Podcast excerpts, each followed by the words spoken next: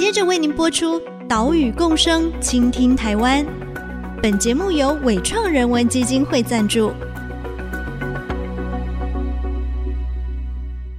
听海洋的呼唤，听森林的絮语，听田野的吟唱，听见这座岛屿的声音，说出和岛屿对话的故事。岛屿共生，倾听台湾。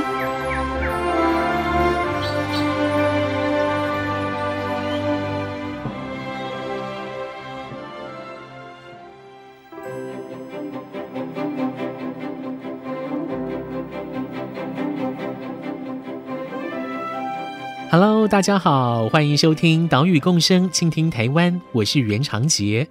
我们的节目是在 IC 之音 FM 九七点五播出，在每个礼拜三上午七点半首播。另外，你在 Apple Podcast、Google Podcast 还有 Spotify 也都听得到。使用这些线上平台的朋友，请记得订阅节目哦。相信很多呃收听节目的朋友都曾经造访过台中的高美湿地。高美湿地的夕阳景色非常的美，还被国外网站评选说是此生必游绝景哦，也因此呢，吸引了很多人来造访，在木栈道散步、看夕阳、拍风车，啊，甚至还出现了年旅客破两百万人次的记录。像是去年中秋节疫情比较平稳了，当时就出现了高美湿地木栈道挤满人的景象，有网友拍了照说这个是人形蜈蚣。但其实高美湿地不止风景美，还有丰富的生态资源，像是冬天的时候就有大批的候鸟来过冬，也吸引了很多人来赏鸟拍照。今天的节目，我们就跟着台中市政府委托台湾野鸟协会所举办的高美湿地生态导览，来了解这片湿地为什么会成为生物的乐园。我们出发喽！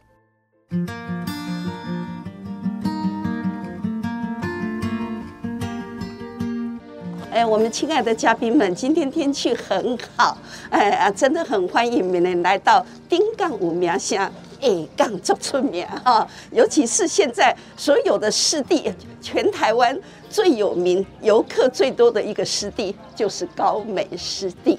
我们都知道，森林是水的源头，河川是文明的摇篮，湖泊是天使的眼泪。嘉明湖大家都听过吧？那湿地是什么？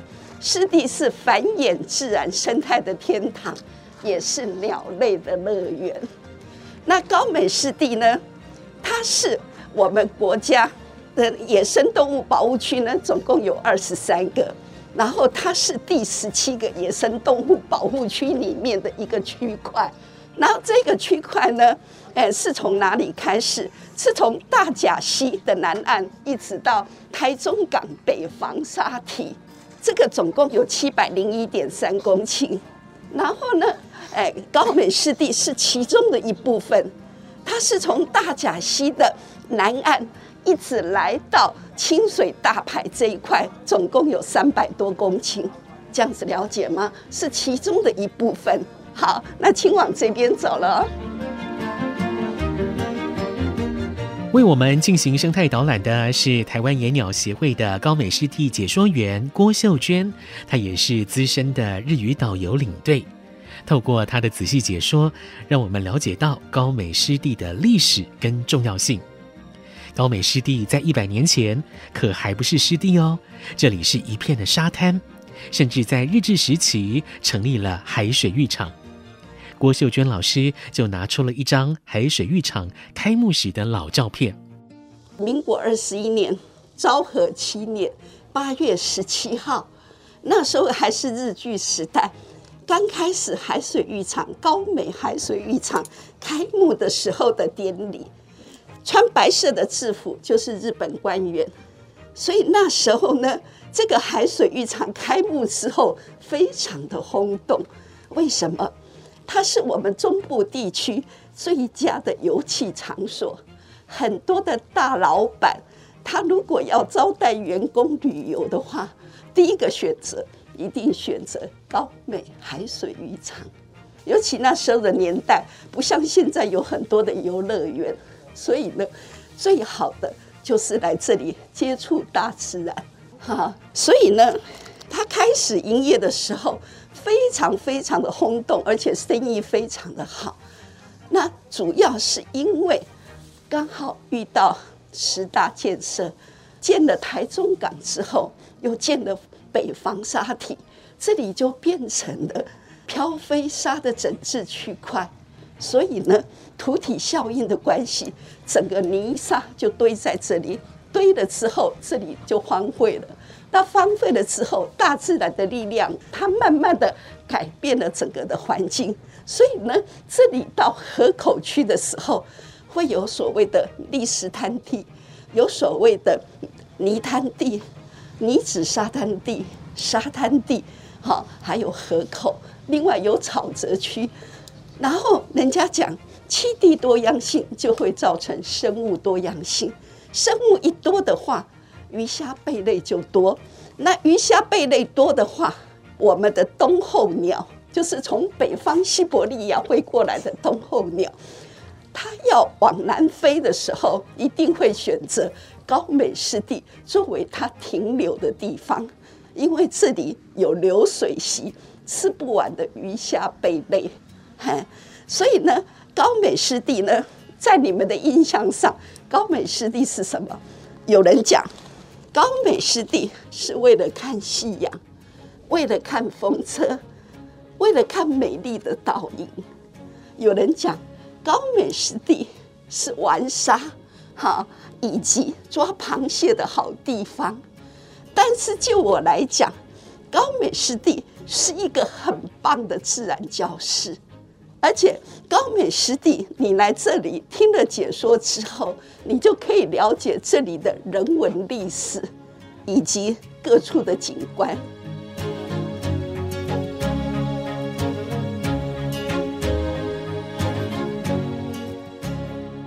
因为多变的栖地孕育出丰富的生态。根据统计，高美湿地的鸟类有一百二十七种，鱼类有四十八种，蟹类三十三种。贝类有七种，除了这些动物之外，高美湿地现在还是一种濒危的水生植物——云林观草，在台湾最重要的栖地。高美湿地，它除了美丽的夕阳、美丽的招潮蟹，还有一个全台湾已经濒临绝种的植物，它叫做云林观草。云林观草，它这种植物呢，它生长是在东亚地区，台湾是全世界的最南端的一个南界，但是这一种草只长在浊水溪以北，浊水溪以南就找不到它了。那浊水溪在哪一个县？浊水溪在云林县，所以才叫做云林观草。那高美湿地是云林观草最大的一个族群的地方。以前大概有十公顷左右，那现在因为灰花迷草的关系，已经被挤压到往西边的那个地方，已经比较少了。那为什么这个观草很重要？观草很重要，是因为它是高美湿地的生长者。为什么？因为每一年秋天的时候，它就开始枯萎，然后到十一月的时候。地面上的不管是叶子或者它的茎，全部完全枯萎掉了。枯萎掉之后，它会变成肥沃的腐生子。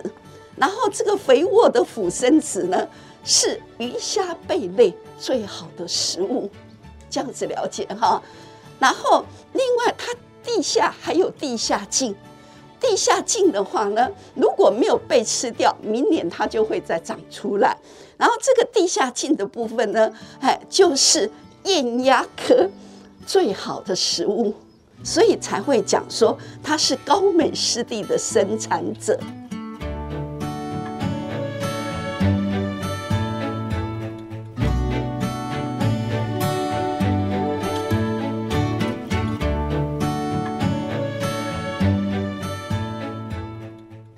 云林观草是多年生的草本植物，最高可以长到一公尺。进入到春天、夏天就开始生长，到了秋冬之后就逐渐枯黄腐烂，到了隔年春天再露出新芽。现在来到高美湿地，就可以看到绿油油的云林观草啊，风一吹过来，云林观草就也吹起了一片绿浪，搭配成群在滩地上面活动的蟹类、弹涂鱼，哇，整个湿地是生气勃勃。在下一段节目，继续带你来认识高美湿地的丰富生态。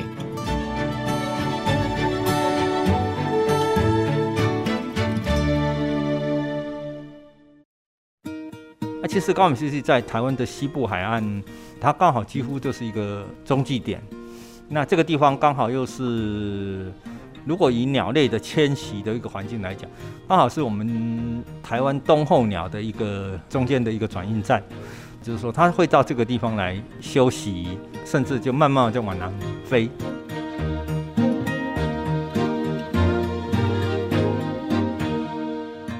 IC 之音 FM 九七点五，欢迎回来，岛屿共生，倾听台湾，我是袁长杰。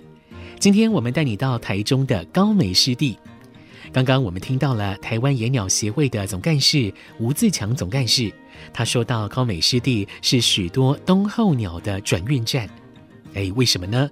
因为这里除了有多变的地貌之外，还有进入秋冬就会枯黄腐烂的云林官草，它会形成腐殖质，也孕育出许多的鱼虾蟹贝类，就成为了候鸟觅食的食物。从这里你就可以看到高美湿地它的重要性跟独特性。今天我们跟着台湾野鸟协会的高美湿地解说员郭秀娟来认识这里丰富的生态。参加活动的哦，都是家庭团哦，都是爸爸妈妈带着孩子一起来，所以在导览当中，哎，少不了要介绍孩子们最喜欢的招潮蟹。亲爱的小朋友，麻烦蹲下来。高美湿地呢，你可以看得到，前面是石头堆，这边是泥滩地，接着泥子沙滩地、沙滩地，然后河口。然后另外一边是沼泽区，那目前你们看的这个地方是属于泥滩地的地方。那泥滩地里面最重要的螃蟹就是招潮蟹。那什么是招潮蟹？就是有一只大螯，一只小螯的，这样子了解吗？那现在目前的招潮蟹呢，总共有四种。第一种的话呢，我们叫湖边招潮蟹，有没有看到？嘿。湖边招潮蟹呢，它的螯是橘红色的，一只大螯，一只小螯就是公的。注意看一下，公的它的洞是斜斜的洞，为什么？是因为它的大螯要这样子才方便下去。但是母的呢，母的家是烟囱型的家，这烟囱型的家呢，住的是妈妈跟小 baby。哎，那妈妈长得像什么样子？妈妈是。两只都是小螯，像这只就是妈妈，然后呢，小 baby 就是这里。好，第一种是湖边招潮蟹。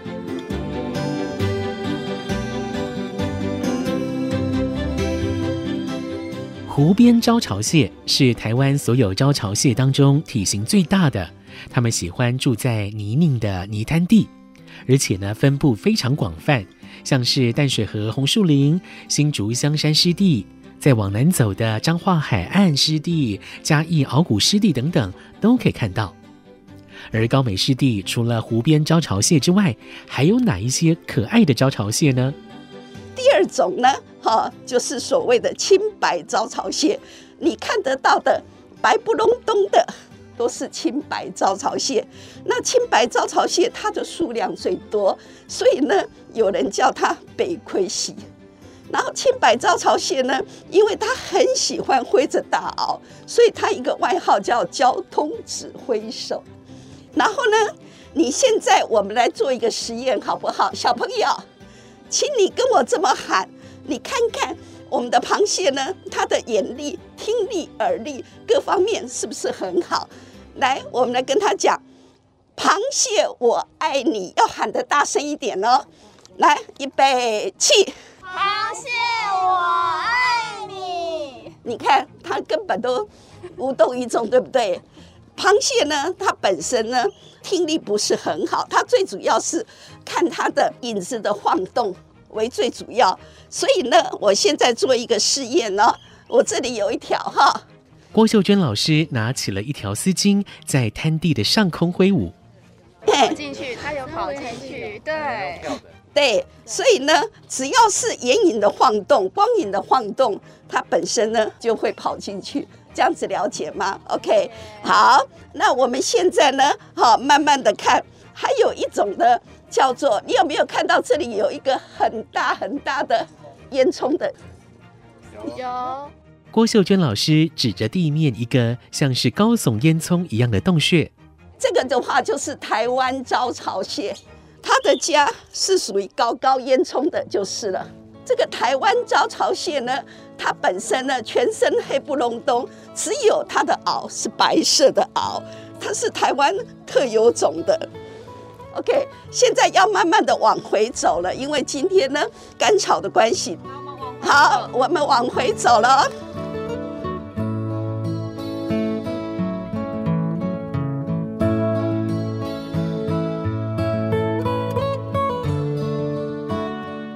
台湾招潮蟹是台湾特有种，只分布在台湾的西海岸跟澎湖。它的全身大致是深褐色的，大螯的两指是洁白哦，这是它最大的特征。不过，根据调查，台湾招潮蟹的族群数量近年是大幅降低，需要来重视这个问题。回到高美湿地，高美湿地的整体生态环境现在呢，也是面临到自然跟人为两方面的挑战。我们来听吴自强总干事的说明。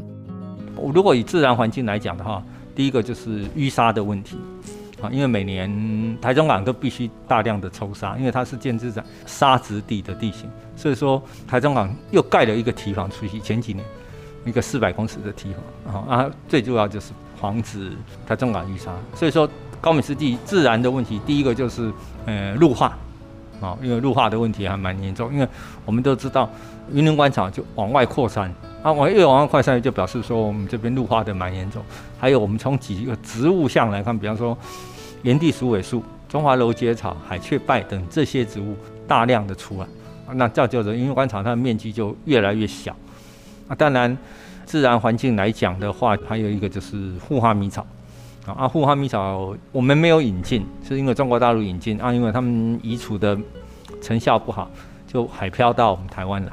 啊，当然面积最大的是高美湿地，那也在民国一百零一年开始，一直到现在，透过人工跟机械的移除，啊，慢慢慢慢，现在剩下一公顷多，原本差不多四到五公顷，成效已经都有出来。啊，现在的话，政府还是有积极在处理这一块的。啊，当然自然的环境里面，淤积的部分感觉上是有一点比较危害的，因为淤积的时候，我们不知道。高美湿地什么时候会因为陆化的问题、漂沙的问题、淤积的问题，会造成高美湿地的面积越来越少？这个我们是比较担心的。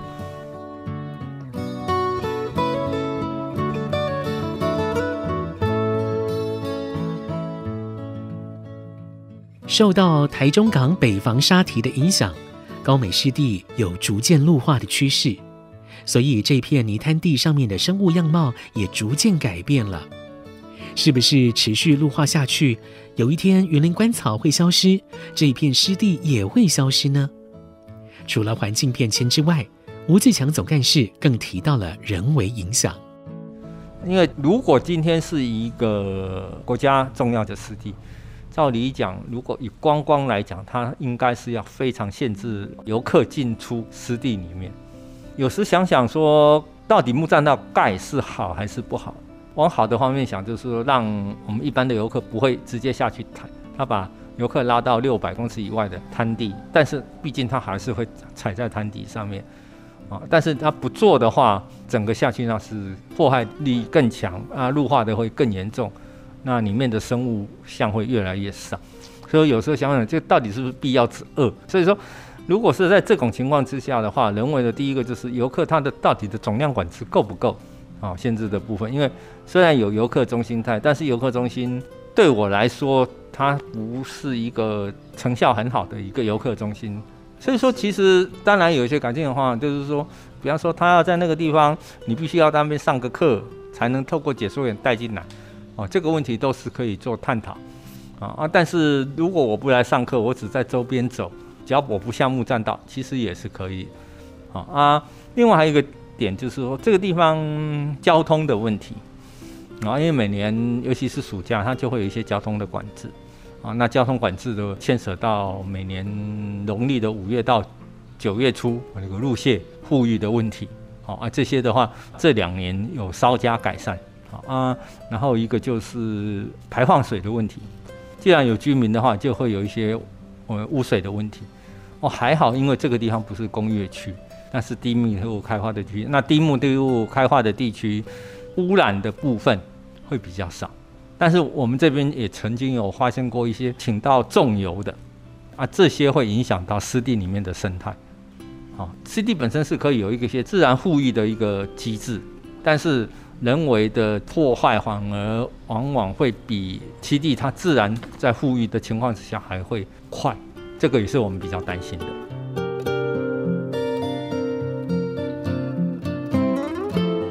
高美湿地的夕阳美景吸引了很多游客来这里，摊贩也跟着进驻，停车空间很快就供不应求，所以私人停车场、咖啡厅也跟着出现。现在更急迫要处理的，包括高美湿地整体漂沙状况的评估，以及木栈道游客人数的管制机制这些问题。下一次来到高美湿地，我们在欣赏夕阳美景的同时，也别忘了来观赏、认识这些湿地里面的动植物，看它们随着四季展现出的独特样貌，也听一听大自然给你的讯息。岛屿共生，倾听台湾，我们再会喽。拜拜。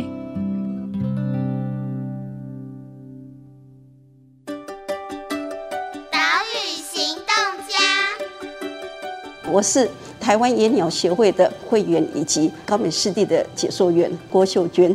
我们现在呢，台湾的好山好水呢，啊，已经被破坏到一定的程度了。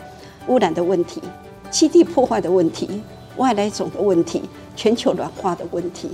面临的这一些事情呢，我们应该要支持海岸法的立法，以及海洋保护区的划设，可以保护整个栖地不被破坏，让那些底栖生物有一个生存的空间。本节目由伟创人文基金会赞助播出，伟创人文基金会秉持永续的经营承诺。邀请您一同为这片土地发声，促进人与自然的平衡与和谐。